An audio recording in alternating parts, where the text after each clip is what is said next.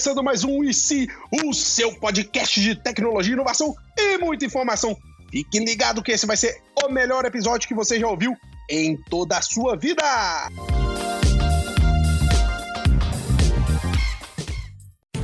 A verdade está lá fora? Eles estão entre nós? Existe vida inteligente em outros planetas? O trio de Bilo Lovers do podcast brasileiro embarca no universo da ufologia coloque o seu capacete de papel alumínio, entre na sua nave espacial e vem curtir mais um episódio do EasyCast.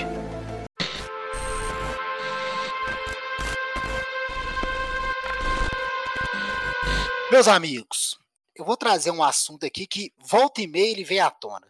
É igual gola rolê, pochete, sai de moda e volta de moda, que é ufologia. Só uma coisa para eu deixar aqui um parênteses antes a gente está vivendo o tempo aí da anticiência, né? E a ufologia é um campo que não é considerado um campo de pesquisa científica. Então, nada melhor que a gente ter essa liberdade para poder falar eu trazer aqui comigo vocês dois, que eu sei que são especialistas no assunto. E eu já vou começar com uma pergunta, só para deixar claro aqui, que é uma pergunta que eu acho que ela resolveria 50% das brigas e discussões que a gente tem na vida. A pergunta é: vocês acreditam ou não em vida extraterrestre ou em aliens? Eu acho que não tem nem que perguntar, né? Acho que é uma pergunta idiota que, que nós já sabemos a resposta. Quem Qual a resposta? Viu... Cara, quem nunca viu um ETzinho aí no fundo do quintal, alguma coisa assim, uma luz que pisca diferente, não é uma pessoa normal. O cara que nunca olhou para o céu e viu uma, uma luz que ficou naquela dúvida se é uma pipa que carrega uma, uma lâmpada ou se é um objeto voador não identificado. Era Thomas Jefferson fazendo sua, seu ah! experimento com a, com a é, pipa, é, é. com a eletricidade. Exatamente. Agora, agora os invejosos vão falar que é drones, mas na minha época, meu parceiro, não tinha drone, não. o é, Dupin já falou que acredita, então, e eu fiquei até um pouco abismado que a crença dele é em luzes. Então, se ele vê uma árvore de Natal, ele vai pirar ali, então. Mas... Se ela voar, sim. Se ela estiver voando, sim. oh, mas agora, agora é sério. Deixa eu contar um caso pra vocês. Tem gente que ri, velho, mas é verdade. A gente tava na cidadezinha ali do, do, do, do tio meu, ali no, na roça do tio meu, na cidade do interior de Minas, que chama Cordesburgo. Cordesburgo, quem não conhece, é onde fica a afamada Gruta Maquiné. É a terra então, de Guimarães Rosa, cara. É exatamente é, lá. Sertões Vereda, é uma. É Exato. Tem várias coisas lá, a casa, a casa do, do Guimarães Rosa fica lá e tal e tudo mais. E aí a gente tava lá, carnaval, criançada, e assim, logo depois assim da, da, da roça, na hora que você descia assim o morro, tinha um córrego e subia o morro do outro lado onde passava a linha de trem. Toda vez que passava essa linha de trem, Vinha uma luz, a criançada corria, pedia o trem para buzinar e o trem buzinava. Um fatídico dia, vem a luz do trem, minha tia Cida grita: Vem, criançada! A criançada vem correndo: É, buzina! Buzina! Na hora que vê, meu amigo, a luz não buzina. A luz não buzina. E nada de buzina. E cadê barulho de trem? Nada de barulho de trem. E tio meu piscando a luz e a luz de lá pisca de volta. Ele pisca duas vezes, ela pisca duas vezes, fazendo contato. Meu parceiro esse caso é verídico. Na hora que a luz estava de frente para nós, ela desceu rapidaço o morro assim. Ah, na hora que ela desceu, a criançada. Ai, meu Deus! Ali correndo. Meu amigo, e cagaço durante quase três meses eu nem dormia de medo. Da luz de Cordesburgo. E é por isso que eu acredito, não só acredito, mas presenciei um fato extraterrestre por isso que eu quis trazer você aqui, porque vocês Sebo, porque eu sei que vocês não só são especialistas, como têm experiências para contar. Então você contou sua primeira experiência, que se resume a uma luz que... eu, acho, eu acho que você está sendo leviano nessas palavras.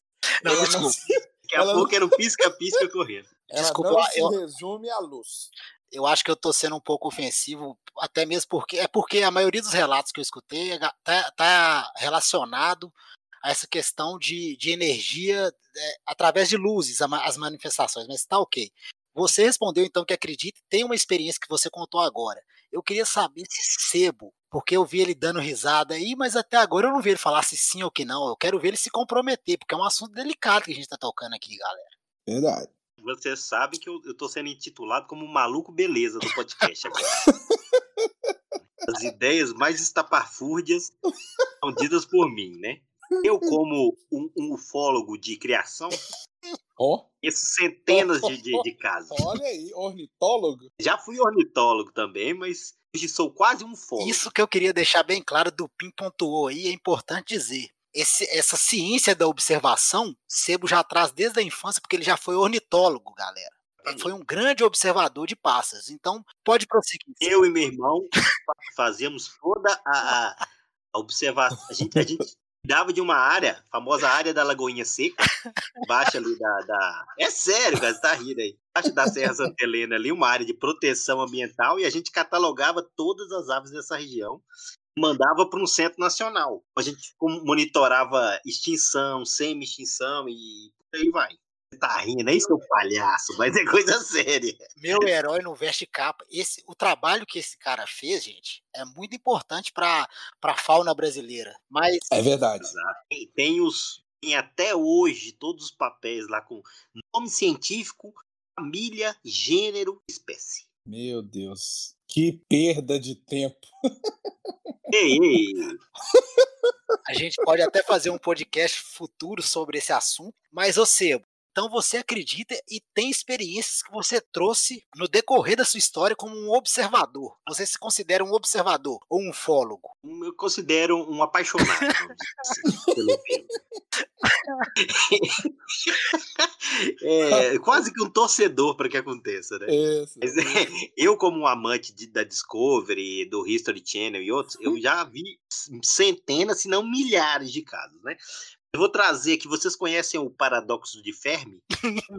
Meu Deus do céu. Não, eu acho que isso está na passagem é, é, é, escrita por Malaquias. Ma- da- Malaquias. Malaquias. Eu acho que Malaquias contou isso para nós em sua Malaquias é, passagem. o- Malaquias é nosso profeta, vamos deixar ele.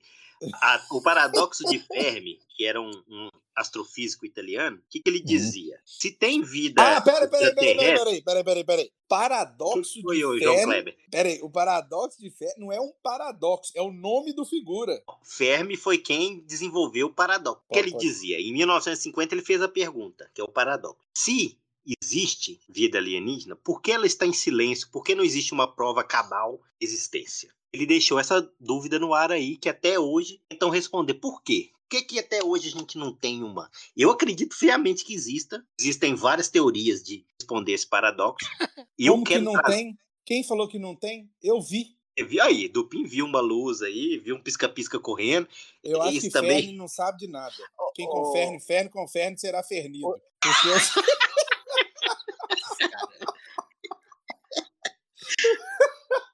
Você até tocou num.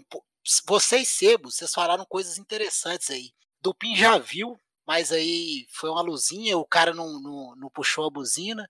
E Sebo fala por que, que eles não, por que, que eles não se, mani- se manifestam, né? Eu acho que a comunicação com os extraterrestres ou os alienígenas deve ser complicada, então, deve ser até pela época que vocês viram também, não tinha WhatsApp naquela época, não tinha câmera.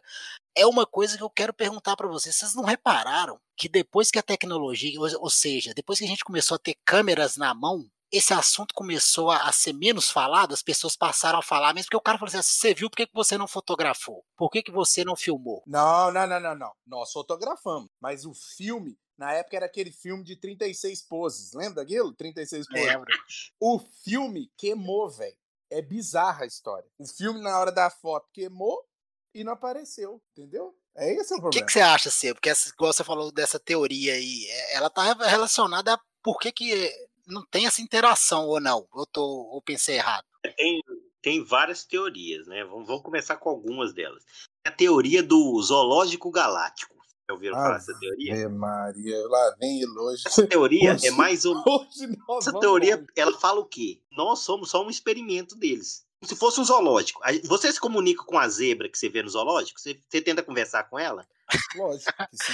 Não é possível que você não tenta. Eu converso com o meu cachorro, cara. Eu não sei se se conta. Não, com a zebra Não, também. você imagina se seu cachorro, cachorro virasse pra você e começasse a escrever um teorema de Pitágoras no chão. Você não ia ficar assustado? E- Um ET, a gente comunicar com ele seria o mesmo susto. Se, se a gente tá num zoológico, ou seja, a gente tá tão distante da comunicação deles, impossível essa comunicação, entendeu? É como se a gente fosse, fosse os humanos e os animais. Esse tipo de, então a gente nunca falaria com eles. Essa é uma teoria. Nun- Nunca existiria uma, uma, uma comunicação. Agora, esse dia eu tava pensando uma coisa, cara, e explodiu minha mente. Eu queria trazer para vocês, meus ouvintes. Você sabe que eu gosto de uma teoria mais, é, vamos dizer, fora da caixinha, né? Eu tava pensando aqui.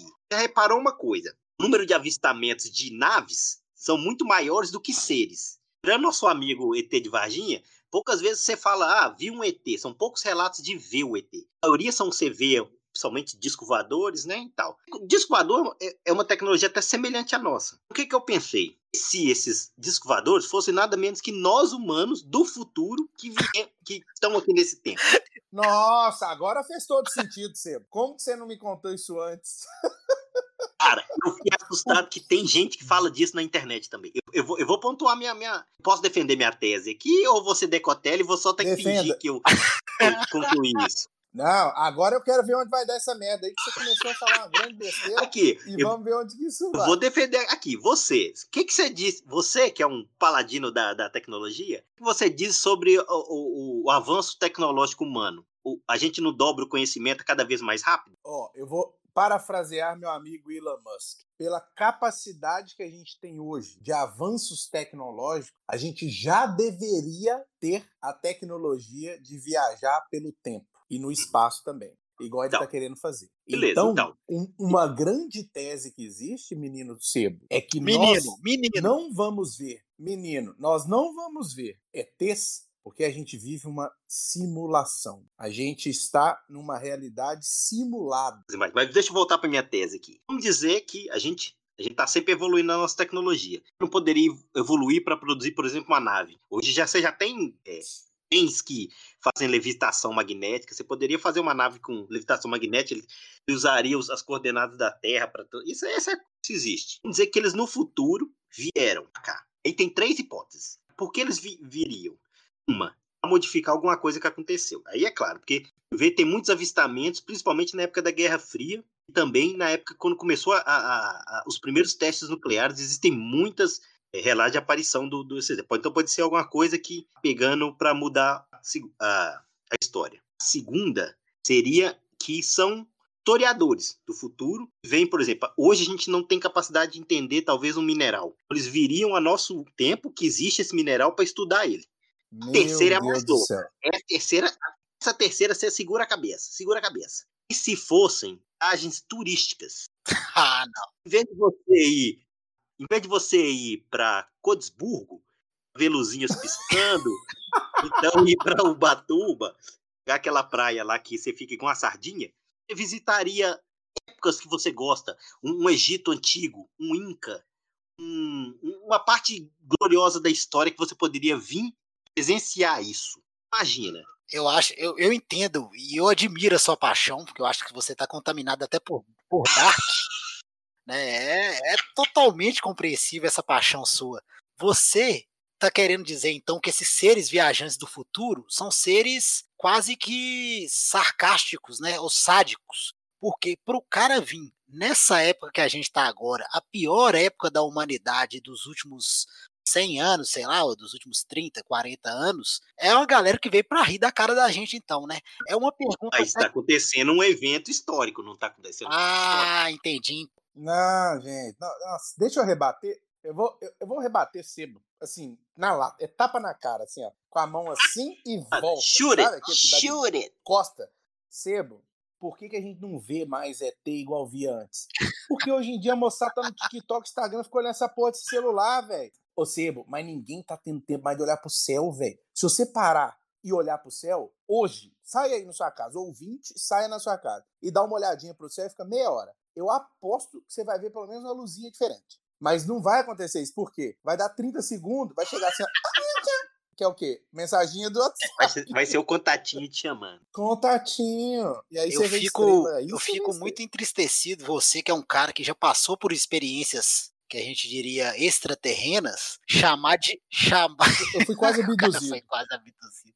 Ele viu a luz e quase abduzido.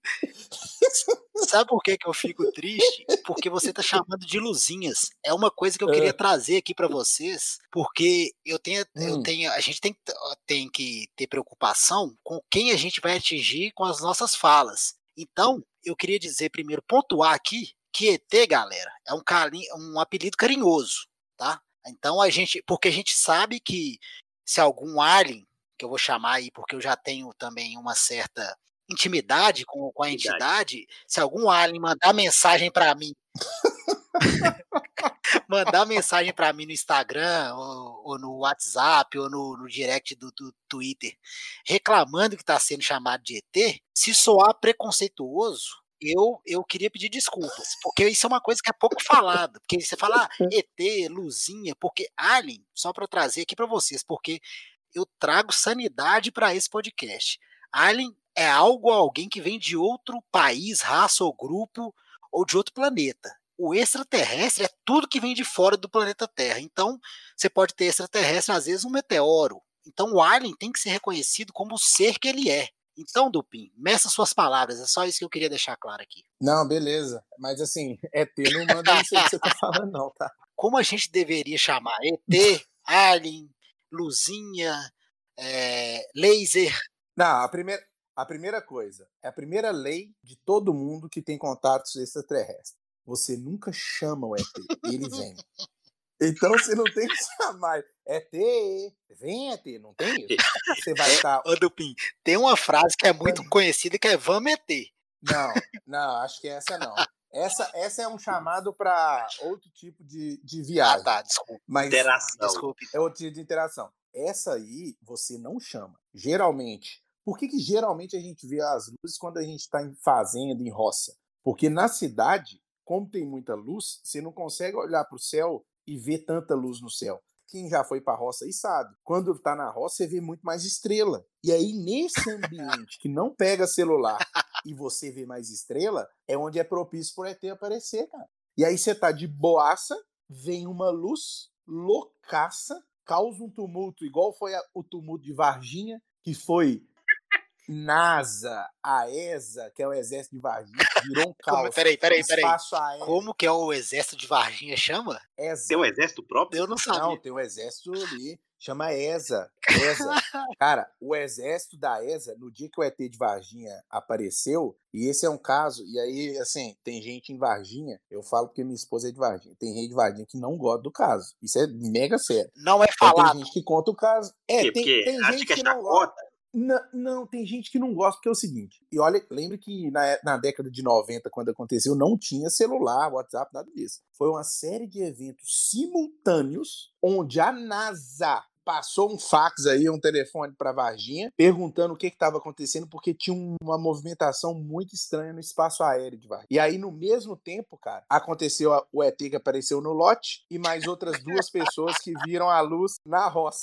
E assim, elas não se conheciam e foram casos simultâneos. E nesse mesmo dia que as três meninas viram o ET lá no lote, uma ala inteira do hospital foi isolada porque eles falaram que estava em reforma. Mas todos sabemos que ele estava lá. É Botaram, mas peraí, botaram ele num- na ala do hospital?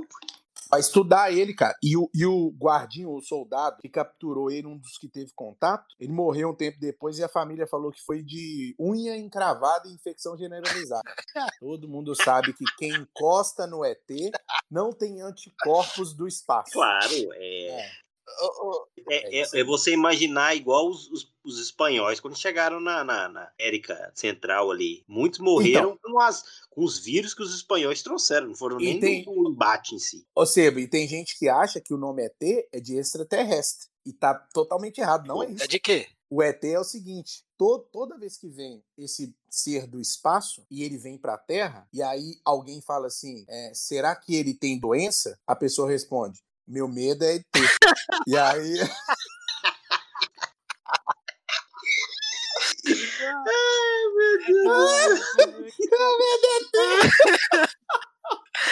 Duvin, você chegou numa definição que eu não tinha pensado nisso, cara.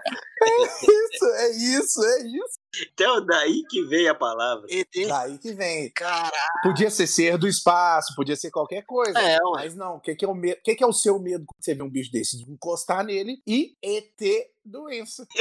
Cara, fenomenal. Só que fala rápido. Só que ele, ele aparece geralmente em Minas, Cordesburgo, Varginha. E todo mineiro não fala ele ter. Fala ET. Meu medo é ter doença. Aí ficou ET pra todo mundo. E só, de- Em inglês. só dele aparecer em lote, você já vê que ele aparece em Minas, né? Que eu nunca vi ter tanto lote vaga igual Minas Gerais, né? Então, você já explicou. Se, ô, ô Diné, só pra não dominar o podcast, que esse é um paradigma, é um assunto que eu gosto bastante. Não tem nada do ET aparecer, ele não aparece. Ele tá aí, gente. Ele vive aí, entendeu? E tem hora que chega aí. Você tá aqui e ela. Opa! Ô, ô, ô, Dupin, E ele dá uma piscadinha de luz. você tocou num excelente ponto, você tem um bom ponto aí. Você falou uma coisa que eu, eu, eu já pensei nisso. Eles estão entre nós. E eu acho que sim, porque desde Almirante Nelson, Michael Jackson, Elvis, Maliaquias. Messi, Malaquias. Malaquias, Messi, a vocalista do Kid Abelha que não envelhece nunca, pra mim é tudo Ah, Aquela mulher tem algum é segredo. tudo extraterrestre, meu garoto. Aquilo ali são É, sim. seres fora do- da, da, da vida terrena, entendeu? É. Você trouxe um bom ponto aí, né? A gente viu em MIB, várias celebridades eram ETs lá que estavam sendo monitorados pelo MIB. Quais são as celebridades brasileiras, fora a cantora do Kid Abelha? O que você acha que você fala assim, "Não, essa pessoa não é dessa terra? Você fala pela habilidade ou aparência? Se for aparência, Ronaldinho Gaúcho. Não, não, não. E pela habilidade também. Peraí, não vamos, Também. não vamos julgar a aparência aqui, porque aí a, a definição de ET ainda é muito obscura, né? Porque se você for olhar, como eles falam, cabeçudo, baixinho e tal, então a gente vai, vai ser difícil. Dentuço. Vamos, Se, se você falar cabeludo, dentuço, baixinho, vira o Ronaldinho, realmente. é ele. Vamos pelas suposições. Eu vou trazer então um ponto aqui, já vou emendar já então. Reptilianos, né? Que é a que você pode falar um pouco sobre os reptilianos aí para esclarecer para a galera que eu sei que é leiga e como a gente tem um especialista aqui, ele pode falar sobre isso. Existe a teoria que eles comandam as decisões importantes da Terra, né? Os reptilianos, né? Inclusive ligados a, a algum partido democrata nos Estados Unidos e tal. Existe uma grande teoria. Da rainha, né? A monarquia inglesa também tem essa teoria, mas continua. Sim, é, é- uma, é uma das teorias, né? Que, que, que as decisões do mundo são influenciadas por uma ente superior. E eu acho que é uma grande desculpa para as merdas que os homens fazem. Mas tudo bem. Colocar Eu, culpa eu não em jacaré. Você acha que isso é colocar culpa em jacaré? É porque o jacaré tá aí há milhares de anos, né? Se eles existem, por que eles deixam os primos, coitados, ficar lá tendo que comer bagre velho no rio? Não pode dar uma vida melhor pros primos. Os reptilianos, então, Eu são perdi. parentes do jacaré. Eu Eles perdi- são répteis que Eu andam e perdi. falam. Que hora que a gente mudou de ET pra El Chan? Só pra eu entender.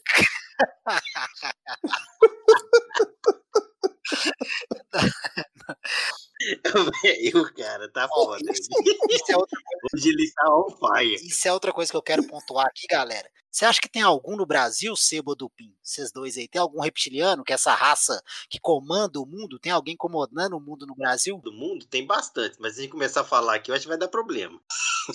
Isso que é, eu acho melhor chamar de jacaré, porque eu tenho medo da gente ser calado por essa, essa, essa entidade, essa raça, esse grupo. A patrulha dos reptilianos, é. A patrulha reptiliano é pior que a patrulha da internet, né? Você sabe, né? Tem que tomar cuidado. Cancela mesmo, então. Você acha que reptiliano cancela mais que. É- Essa cancela a vida da, da gente, na verdade.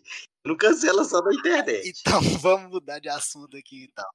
Histórias de reptilianos aparecem em muitas culturas diferentes. Eu, eu, eu até fico meio desconfortável, porque assim, esse nosso podcast era para ser de humor, mas quando a gente toca nesse assunto onde eu tive várias experiências de quase abdução, eu não consigo de outra maneira a não ser ser muito sério nesse assunto e trazer para vocês toda a minha experiência de quase morte. Ô Dupin, então vamos lá. Era isso. Vamos lá. Você tem mais um para contar para nós? Mais uma experiência? Porque pelo jeito você tem mais de uma. Eu só tenho mais um. Eu não sei se esse fato ele vai ser triste ou, ou alegre para vocês, mas eu queria dizer que ele ocorreu também na afamada cidade de Nossa Cordesburgo, senhora, mas coitado desse. já mencionada anteriormente.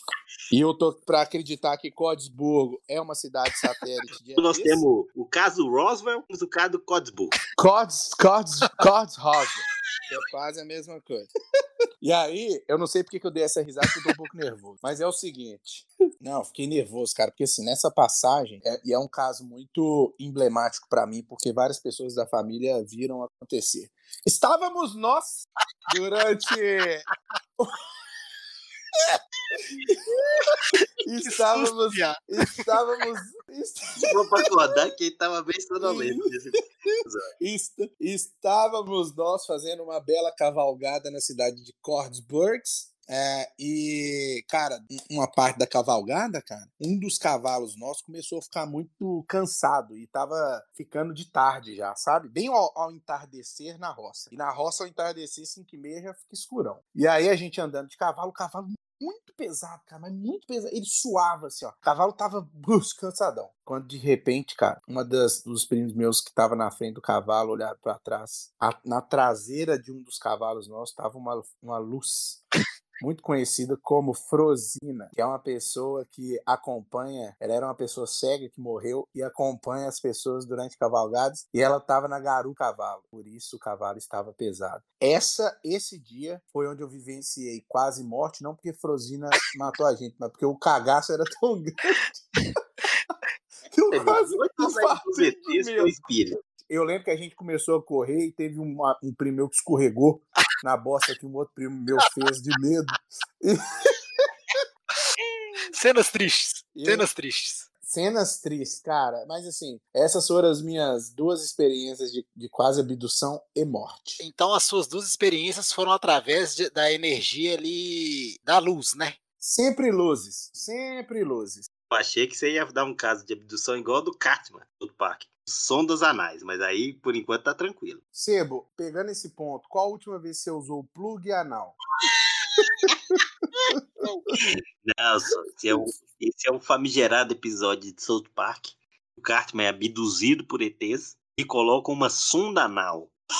Caraca, Quando eles iam comunicar, saía, o negócio virava um telescópio de Hubble que saía do rabo dele.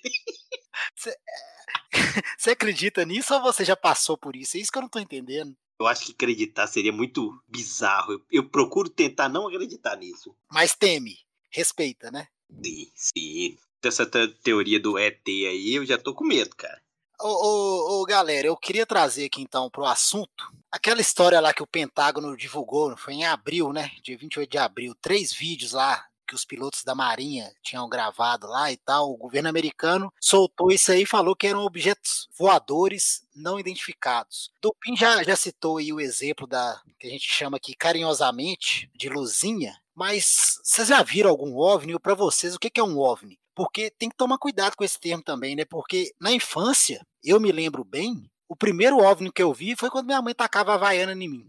Então isso aí já era uma coisa que me deixava preocupado. Vocês têm alguma experiência de OVNI ou sabem definir o que é isso? É, o, o- esse aí acompanhava mesmo. O chinelo era um rastreamento quase a laser, mas o OVNI é, é, como o nome diz, um objeto voador não identificado. Ou seja, pode ser qualquer coisa. Pode ser um balão meteorológico, pode ser um drone, pode ser um avião e pode ser um- uma nave espacial. Então, falar OVNI, tem muita gente que, que eu gostaria até de deixar essa, essa- esse entendimento para os leigos. Quando fala OVNI, já pensa que é ET. Não, pode ter OVNIs que são daqui da Terra, são é qualquer coisa que você viu voando e você não sabe explicar. É um objeto voador não identificado. Então isso aí não é definido. Exatamente. Esse do, do até tem vários contatos de caças americanos, japoneses e todos os países com OVNIs. Pode ser alguma coisa de tecnologia adversária que eles não compreendem. Pode ser uma tecnologia própria. Já teve casos na década de 60 dos Estados Unidos testando armas, é, deixava ser filmado ao, o, o adversário pensar, o que, que é isso? Será que é um ovo? Será que é, é aquela ideia de ah, os Estados Unidos têm os ETs sob o controle deles? Você imagina o que que, o que, que os soviéticos não cagavam nas calças pensando nisso? Você o que, que os, os caras estão com os ET lá na área 51 envolvendo arma e nós estamos aqui nesse fio dos infernos. Imagina, então, is- isso é uma arma psicológica de guerra, né? A gente tem que saber pontuar isso. Ô Sebo, até, foi até legal você falar isso. Por que, que geralmente quando a gente fala de OVNI a gente associa aos Estados Unidos? Você acha que os Estados Unidos é o melhor lugar para pousar OVNI, sendo que no Brasil a gente já teve vários relatos? Por que, que todo mundo acha que os Estados Unidos contém essa informação? A gente viu que pousar no Brasil em, no, em Varginha não deu É certo. né? treta, né? E Lost, Uai, mas o que, que é isso? Gerou um pouco, de, eu por quê? acho que gerou um pouco de confusão lá. Não, não, é, não, de jeito nenhum que não deu certo. Deu certo, sim. Conseguiram pousar. Eles foram capturados depois. não conseguiram correr, né? Talvez a gravidade daqui, alguma coisa assim. É, ge- ge- É, então, gerou uma estátua no- na, na praça central, né, do ET.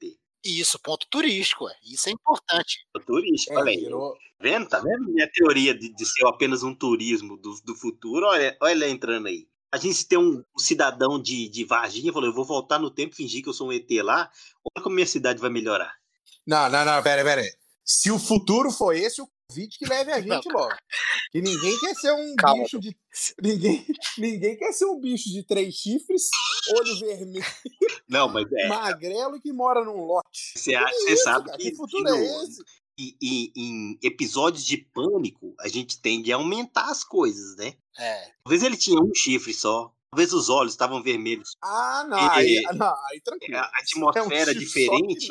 A, a- a proteção dos olhos desses seres pode ter inflamado. Não, ô do Na verdade, ele tem olhos claros. E o chifre pode ser que ele bateu a cabeça na hora que ele foi pousar. Então deu um galo. Exato, entendeu? ele caiu. Os olhos vermelhos. Os olhos Ele vermelhos caiu. dizem uma coisa, que a gente tende a, futuramente, já que Sebo trouxe essa teoria aí de que pode ser gente do futuro, talvez até lá a nossa cannabis já esteja legalizada também, entendeu? Então tem tudo é relativo. Ah, eu acho que não. Eu acho que até lá, ainda 200 anos, ainda não teremos a nossa cannabis é, já legalizada. E eu não estou fazendo nenhuma propaganda para a legalização. Legalize já.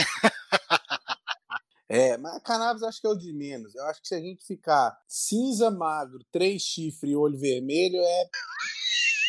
Eu acho que. É, Ô, ô Dupin, mas talvez tá seja. A gente vê o padrão de beleza mudando tanto, você não acha que pode ser um novo padrão de beleza, não, pro futuro? Pode, pode a gente virar. Pode, pode ser a gente virar um monstro. Aí pode ser. Aí, aí faz total sentido que no futuro a gente seja daquele. Inclusive, pode ser que no futuro tenha mudança climática, a nossa pele tem que se acostumar com o novo ambiente. O pessoal fica falando Exato. aí de efeito de estufa, camada de ozônio, essa, essa história toda. Pode ser que a gente consiga se adaptar e a nova formação nossa vai ser essa: cinza, olho vermelho, para aguentar o sol, e três chifres. É isso. Pode Magro. ser, um- pode ser também um traje biológico. A gente viu Independence Day e já é, tem, tem para chegar nessa tecnologia de trajes, trajes biológicos. Você acha que é macacão de ET, então é esse, esse- é- tá na moda lá, é o que tá na moda, então. O que tá na moda. Aí você pode pedir três chifres, dois chifres, depende da vibe. Você imagina, esse ET numa Nossa, festa lá fantasia. Lá vem ele Que tipo de fantasia ele usaria? Será que o ET se vestiria de humano? Uma festa fantasia? Você tá querendo dizer que a pior roupa pra uma, pra uma festa intergaláctica é a roupa de ser humano. Você tem. Ó, qual foi o animal que nós evoluímos? Do macaco. Um ser tão bonito, né? Ele poderia ter evoluído aí, sei lá, do golfinho, era, seria inteligente. Imagina se a gente tivesse evoluído. Eu gostaria de ter evoluído da preguiça. A gente ficaria abraçado na árvore o dia inteiro, só comendo. Você acha então que se a gente for convidado pra uma festa no espaço, a melhor roupa é de bicho pregui- preguiça? É isso que você tá querendo dizer? Com certeza. Gostaria de ir como os bichos preguiças é, da pré-história. Você lembra? Que eles eram enormes. A garra dele era o tamanho de um urso. Ô, ô Sebo, você me, me trouxe uma boa lembrança e me dá saudade de falar isso. Você acabou de falar uma grande merda, cara. Porque, Porque não tem base isso, não. Você tá querendo dizer, então, que a melhor roupa seria bicho preguiça. Você não acha, uma, uma, por exemplo, uma cascavel, uma naja, que tá até em alta aí, a gente sabe aí da naja. É, tem um assunto aí de uma cobra rolando aí, é, diz que ela é perigosa. É, isso, isso eu acho importante. Então, a, a melhor roupa. Mas você, você até que. Você falou uma grande merda, mas no final você falou uma coisa interessante. O ser humano tem que ser menos. Tem que ser mais desapegado, porque a melhor roupa para uma viagem intergaláctica não é a roupa humana, galera. Então para de ficar olhando para essas coisas de, de cabelo, de cor, de não sei o que. A nossa roupa, numa festa no espaço, a gente ia passar vergonha, entendeu? Desapega. Cê- Vocês concordam? Você viu que quando o cara foi para spa, foi as galáxias, o que, que ele levou? A toalha. A gente viu isso no mochileiro. Apenas uma toalha e um traje ideal para a galáxia. Então a toalhinha tá de boa. De boa, mas não pode ser aquela toalhinha de rosto, não, que não cobre a bunda. Dei aquela toalha. Você chega, você acabou de tomar banho, só tem ela. Até agora não tô entendendo como é que a gente tá parando nesse assunto. Roupas que usaríamos no espaço. É, realmente, vamos voltar aqui que a gente tende um pouco a fugir, mas eu só queria trazer um questionamento aqui para você. Que a gente tá na questão dos OVNIs. E, igual você falou, é um objeto voador não identificado. Talvez se eu taque uma pedra e um cara vê de longe e essa pedra brilha, ele acha que é um OVNI. Pode ser para ele um OVNI, né? Tem uma questão que eu queria perguntar para vocês aqui, se vocês acham que eu tô num ponto errado ou que eu tô viajando. Hoje em dia a gente tem as corridas espaciais, então tem muita gente lá no espaço, né? Tem até Elon Musk querendo fazer turismo lá. Sim. Tem uma questão que eu procurei pesquisar sobre isso e que muitas vezes pode ser até um lixo espacial. Então você acha que o OVNI pode ser cocô de astronauta? Ou uma peça que Meu apenas um Deus do satélite mal feito. Não, é uma pergunta. A gente sabe que, na- que as privadas da estação espacial elas são tecnológicas. Há toda uma trituração do, do cocô ali. Ele é, ele é utilizado. E, e- naquele filme Marte, a gente viu que ele usou para plantar batatas. Você, você, mais uma vez, cara, você é ingênuo demais. Você é, dá, dá vontade, eu já disse isso, de te abraçar, te colocar no colo e falar: durma, meu garoto, tá tudo tranquilo. O cara tá no espaço, meu amigo. Se ele não puder abrir a janela e cagar lá fora, o que, que ele foi fazer lá? Existe um tratado internacional de não poluição do espaço. Você imagina que, que vai começar a jogar tudo no espaço, vai virar um bacanal. Esse tratado foi feito com quem? Peraí, só pra eu saber. O tratado de não poluição do espaço. os, os países que já enviaram os astronautas. Ai, Meu Deus, tem um tratado. o Brasil tá no meio, é viu? isso Nós mesmo. temos Temos um astronauta. tratado. Temos, e a gente participa dele, o Brasil participa dele, com muito orgulho. o que, que o Brasil faria no espaço? Plantar feijão no, no, no algodão molhado. É, foi o teste que o Brasil fez. Então, quando a gente fez na escola aquele testezinho do algodão molhado, já era um indício do homem querendo, do brasileiro querer ir pro espaço. O sonho do brasileiro. Ele pensou: o que, que eu posso. Que merda que eu vou fazer no espaço pra, pra falar que eu tô- corresponder a todos esses bilhões de reais gastos aqui. Ah, beleza, vou fazer o experimento do feijão no, no algodão molhado. Caraca, Sebo, você tem um- uma, uma boa, um bom ponto. Se o Brasil for pro espaço, é para plantar, é para desmatar, plantar soja. O agro no espaço, você acha que já é uma, uma coisa viável? Eu não sei, mas tem, tem muitos é, ativistas aí que já estão é, falando aí que nós desmatamos a lua com soja. Para habitar a Lua, é só plantar soja que lá se plantando. Ah, eu acho que é. Eles acham que soja vai, soja vai na Amazônia, vai no Cerrado, vai na praia, vai no, no quintal de casa, vai soja em tudo que é lugar pra isso. Por que não na Lua, né? Por que não na lua? Você imagina? Tá lá com sua casinha lá e você pensa, vou tirar uma soja, fazer um bife de soja. Caraca. Você tá querendo dizer então que o espaço vai ser tomado por veganos? É isso. É, que mensagem nós estamos mandando pra outros seres? né? E outra coisa para pontuar, galera. Eu adoro os veganos, acho a ideologia bacana. Eu só acho que é igual como diz, né? Como se diz por aí. O que mata às vezes é o fandom. Não adianta você ser chato com isso. Viva sua ideologia e vai plantar soja na lua se vocês quiserem, com todo o meu respeito. É, eu acho que assim, você tem que deixar plantar soja, tem que deixar comer carne. Quem quer comer, come. Quem quer comer mato, come. Quem quer comer terra, coma. Não seja o chato que quer fazer os outros comer o que você come. Cartman, there's an 80 foot satellite dish sticking out of your ass. Sure, you guys, whatever. Galera, mas a gente falou, até citou aí o problema, o problema não, né? Como os Estados Unidos, ele retrai muita atenção para ele nessa questão, mas a gente esquece dos casos no Brasil. E é até engraçado que eu acho que o problema é porque é em português. É igual você traduzir um filme para a língua portuguesa, aquele filme que é feito em Hollywood. Apesar de eu amar a nossa língua, parece que fica meio paia, mas eu tenho aqui uns casos, dois casos, só para a gente ter uma ideia. O caso da aparição de Magé, que aconteceu esse ano. Como é que você vai respeitar um caso desse? Eu falo com você assim, você viu a aparição de Magé? E aí, vocês acham que o, o problema também, que o Brasil não é tão respeitado nesse cenário da ufologia pela língua? Certeza, né? Você imagina o cara chegando lá no programa, no History Channel. Então, meu caso aconteceu em Codesburgo. e eu tava lá com meus primos andando, vendo um trem.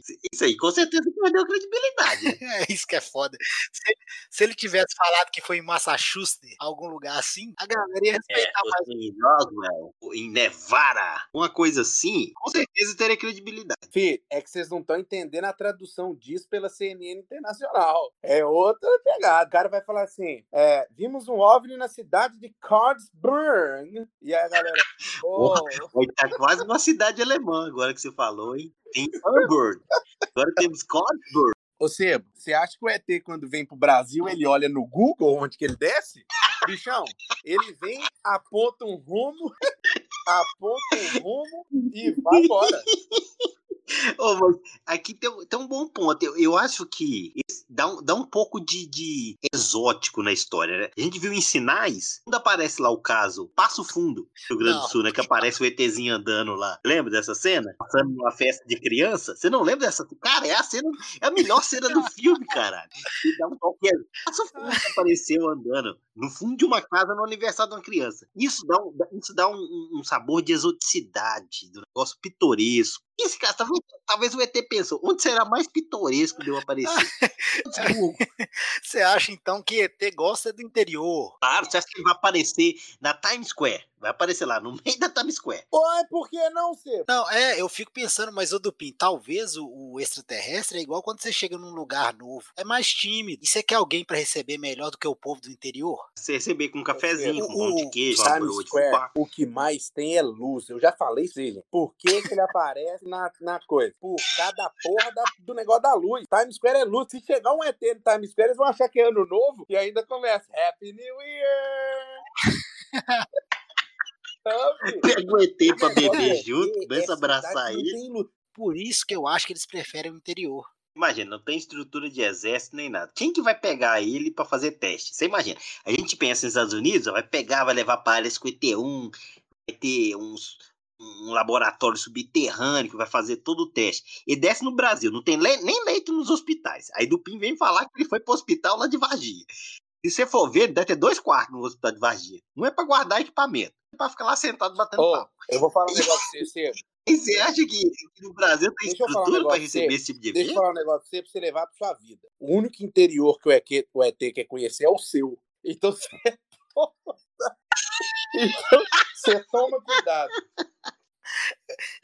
Cuidado com a sua dos anais, cuidado. olha o que que tá acontecendo. Vocês que eram dois grandes amigos que concordavam sempre, estão entrando em conflito. Olha o que, que a ufologia faz com o ser humano. Então tomem cuidado. Por isso que eu falo. É que a, a dinâmica que está mudando agora vai ter que mudar. De né, você vai ter que se aliar a algum dos dois lados e o outro lado vai ser o contraponto. Não, esse assunto, meu amigo, não é para amadores. Eu queria dizer só um- uma observação. Dupin falou isso com você, Sebo, e não estou defendendo o lado dele. Essa aparição de Magé, ocorrência, ou os relatos, eles surgiram do distrito de Pau Grande, que é um distrito Ah, de Magé. Então, isso só corrobora com a fala muito no evento desta semana. né? Só corrobora com a fala. né, ó, ó. Já não vamos entrar nessa seara. Outra situação para vocês, meu amigo, de eventos brasileiros, porque eu acho que agora a gente entrou. Isso que é bom desse podcast, a gente sempre defende o nosso país. Tem um evento muito importante na história. Aqui a gente é patriota, caramba. Cuidado com o patriotismo, Sebo, ele é perigoso. Mas vamos lá seguindo aqui. Teve o OVNI do Morenão. Vocês conhecem esse, Do esse relato? Morenão? Você vem com o pau grande, agora vem com o homem do Morenão. Isso é um funk ou é ET que tá chegando no Brasil? Não, é, é, deixa, eu, deixa eu descrever para vocês, pra, talvez vocês lembram, até vão, vão se lembrar. É o primeiro relato de objeto voador em um estádio de futebol. Isso aí já prova que o Brasil é o país do futebol mesmo. Esse relato foi em 82, meus garotos. A galera descreveu como um, objeto cilíndrico que cruzou o céu sobre o estádio, emitindo fortes luzes extremamente silencioso. Ou seja, a Muito. questão das luzes sempre está nessa, Hum. nessa área da ufologia. Mais de 20 mil pessoas assistiam Operário e Vasco no Morenão. E muita gente diz que viu um disco voador sobrevoando o estádio. eu queria trazer uma pergunta que eu acho que vai mudar a cabeça tanto da galera que é a favor da ufologia quanto a galera, quanto a galera que é contra. Quem representa o ET brasileiro, ou seja, o nosso ET brasileiro, Pátria Amada Brasil? O ET de Varginha ou o ET Bilu? Essa é minha dúvida. Eu acho que essa é uma dúvida idiota. Olha o nome do ET, Bilu. É lógico, Eu prefiro o Rodolfo e ET, que fizeram muito mais sucesso. é lógico que é ele. Cara, Bilu era o ET que você falava assim, ó. Posso me aproximar? Ô, E Dupin, ele falava dois Eu passos. posso trazer uma Entendeu? informação aqui para vocês? Informação, Rogério. É bom que agora preciso Rogerinho. mais falar, Vai, que já fala por mim. Aqui é informação, Rogerinho. Eu vou trazer para vocês, é, eu concordo, já É. deixar meu ponto aqui bem claro, concordo que o ET brasileiro é o ET Bilu, isso é disparado. Primeiro que foi o ET que ali nos anos 2009, 2010 foi o que gerou mais entretenimento para o Brasil, e é isso que, que, que um extraterrestre tem que trazer para a gente. Mas eu vou trazer para vocês a ficha técnica do ET Bilu. Uma coisa, quando você pega o caso de Varginha, que você citou anteriormente, Dupi, o caso de Hum. Varginha, algumas pessoas visualizaram, né? Algumas pessoas relataram ali, eram as meninas, e aí teve depois até o cara da unha encravada que você falou aí, que eu não, não sei se é verdade. O herói nacional. Mas o ET Bilu, já nacional. teve mais de mil pessoas que, que visualizaram ou tiveram contato com ele. Vocês sabiam disso? O ET Bilu, mais de mil? A origem, é, o- mais de mil pessoas. Ele, ele tá fraco no TikTok, mas assim, eu sei que você ia falar isso, que eu te Eu conheço. tenho, eu tenho 5 mil Mas seguidores. aqui- Se ele só tem mil, ele se fudeu. É, ele tem que melhorar aí. Mas aqui, ó, o ET Bilu, a origem dele, o ET Bilu ele veio da constelação de Pegasus. Ele veio de um planeta ali naquela região. E dava 100 socos ao mesmo tempo na velocidade da luz. É, eu, a- eu não marquei no, no GPS, mas eu sei que é uma distância parecida aí. Eu não tinha treino nesse dia, mas era isso aí. E, e outra coisa, muitas pessoas não sabem disso, mas o nome dele real não é Bilu. Não? Não, não. O ET Bilu escolheu esse nome porque, segundo ele, e segundo relatos, não é o nome dele, mas é o nome que ele escolheu porque ele acha que traz paz. Inclusive, toda vez que tem guerra, a gente solta um monte de de Bilu e a guerra acaba. O Bilu, ele não se considera hoje em dia um extraterrestre. Ele é, sabe o Ele é quê? Nativo. Ah. Não, ele é intraterrestre. Ai, porque ele reside no interior do nosso planeta. Uma coisa que eu achei interessante também, e isso aí, meus amigos, é uma pesquisa profunda. Todas as pessoas que tiveram contato com o ET Bilu descrevem que ele tem exatamente 1,40m de altura. Então, pode ser um anão, mas assim, é o que é descrito pelas pessoas. E o Eu alimento acho que é a favorito estatura dele, média de algumas regiões do Brasil. Eu tenho, dó, eu tenho dó de Bilu que ele não tem altura pra andar na montanha russa do Hulk na Disney. Nunca vai conhecer os parques do interior do Brasil. E Bilu foi barrado na montanha russa do Hulk. Qual a sua mensagem para a Terra, Bilu? Apenas que você conhecimento. Galera, para finalizar então, eu acho que a gente tocou vários assuntos relevantes, então que ficaram aí para os nossos ouvintes. Eu só queria trazer aqui a BBC ano passado, ela trouxe uma questão de um estudo britânico que faz um questionamento para a galera que o que devemos fazer se um dia a gente encontrar vida extraterrestre. E ela fez uma pesquisa sobre isso. Vocês têm alguma coisa que vocês querem pontuar? O que, que, que Dupin, você que é um cara que já teve contatos com vida extraterrestre. O que, que a gente deve fazer ao- no contato ali? Qual que é o approach ao se ter esse contato, ao se conectar com essa vida extraterrestre? Cara, eu fico muito feliz que você colocou isso no plural, tá, Diné? Pelo seguinte motivo. Eu já tive vários contatos, né? E assim, o que eu sempre deixo nas minhas palestras, é, nos, nos eventos de ufologia que eu participo no, no mundo, é o seguinte. é o se para, né? É. É o seguinte. Sempre respeite o espaço do outro. Seja Bilu falando passo, seja Bilu falando one step, que em inglês é um passo.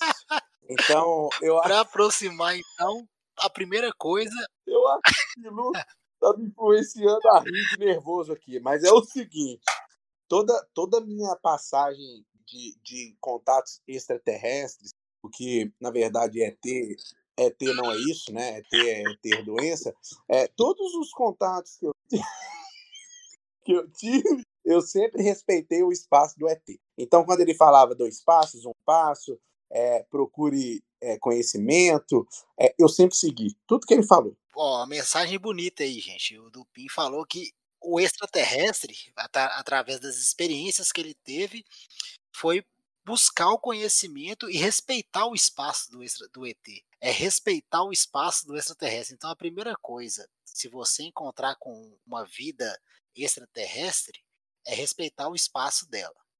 Você tem alguma alguma mensagem também, seu, para deixar para a gente aí, quando a gente encontrar com alguma algum- esse tipo de, de vida, o que, que a gente pode fazer? Corra o máximo que você conseguir. Esse cara não sabe nada. Ele está sendo influenciado pelo ET Bilu. Corra o máximo que suas pernas conseguirem. Essa é a mensagem que a gente termine aqui. Pare para escutá-lo e respeite o espaço dele, ou então corra. então não tem muita opção. Valeu, galera, é isso, né?